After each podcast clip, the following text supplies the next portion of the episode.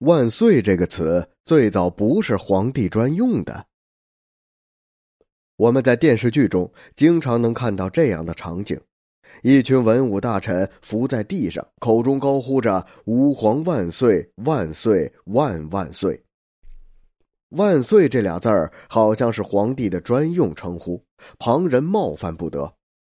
一看到“万岁”二字，便把它跟皇帝联系起来，代表着皇帝的无上地位。事实真是如此吗？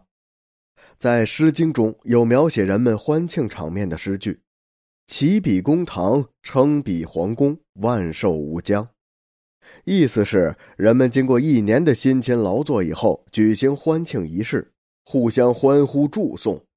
这里的“万寿无疆”是人们举杯痛饮时发出的欢呼语。在西周春秋时，“万年无疆”“梅寿无疆”都是人们常用的宋词和祝福语，并不是对君王的尊称。西周金文中也有很多的这类文字，它并不是专属于天子的，而只是一种记数方式，可以刻在柱顶上。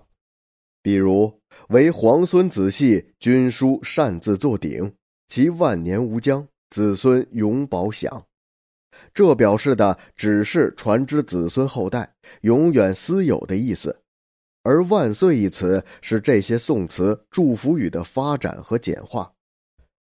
直到汉初，“万岁”在人们的口中还常常出现。万岁正式改为皇帝的专用名词，是汉武帝规定的。汉武帝时，罢黜百家，独尊儒术。万岁被儒家定于皇帝一人，从此万岁就成了皇帝的代名词。只有对皇帝才能称万岁，表达了极其赞赏和崇拜的感情。另外，在电视剧中常有三呼万岁。也有的是山呼万岁，那到底哪一个是正确的呢？据《汉书·武帝本纪》中记载，元丰元年春，武帝登临嵩山，随从的立卒们都听到了山中隐隐传来了三声高呼万岁的声音，所以山呼又称松呼。在现代人看来，这不过是回声而已。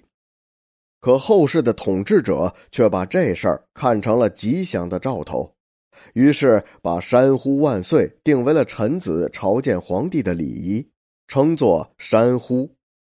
在《元始礼乐志》里，对山呼的仪式有更加详细的记载：凡朝见皇帝的臣子跪左膝，掌管朝见朝廷的司仪官高喊“山呼”，朝见的人叩头并应和说。万岁！司仪官再喊山呼，朝见的人还是如此这般。最后，司仪官高喊再山呼，朝见的人再叩头应和说万万岁。从那以后，万岁这个词就成为了皇帝的专属。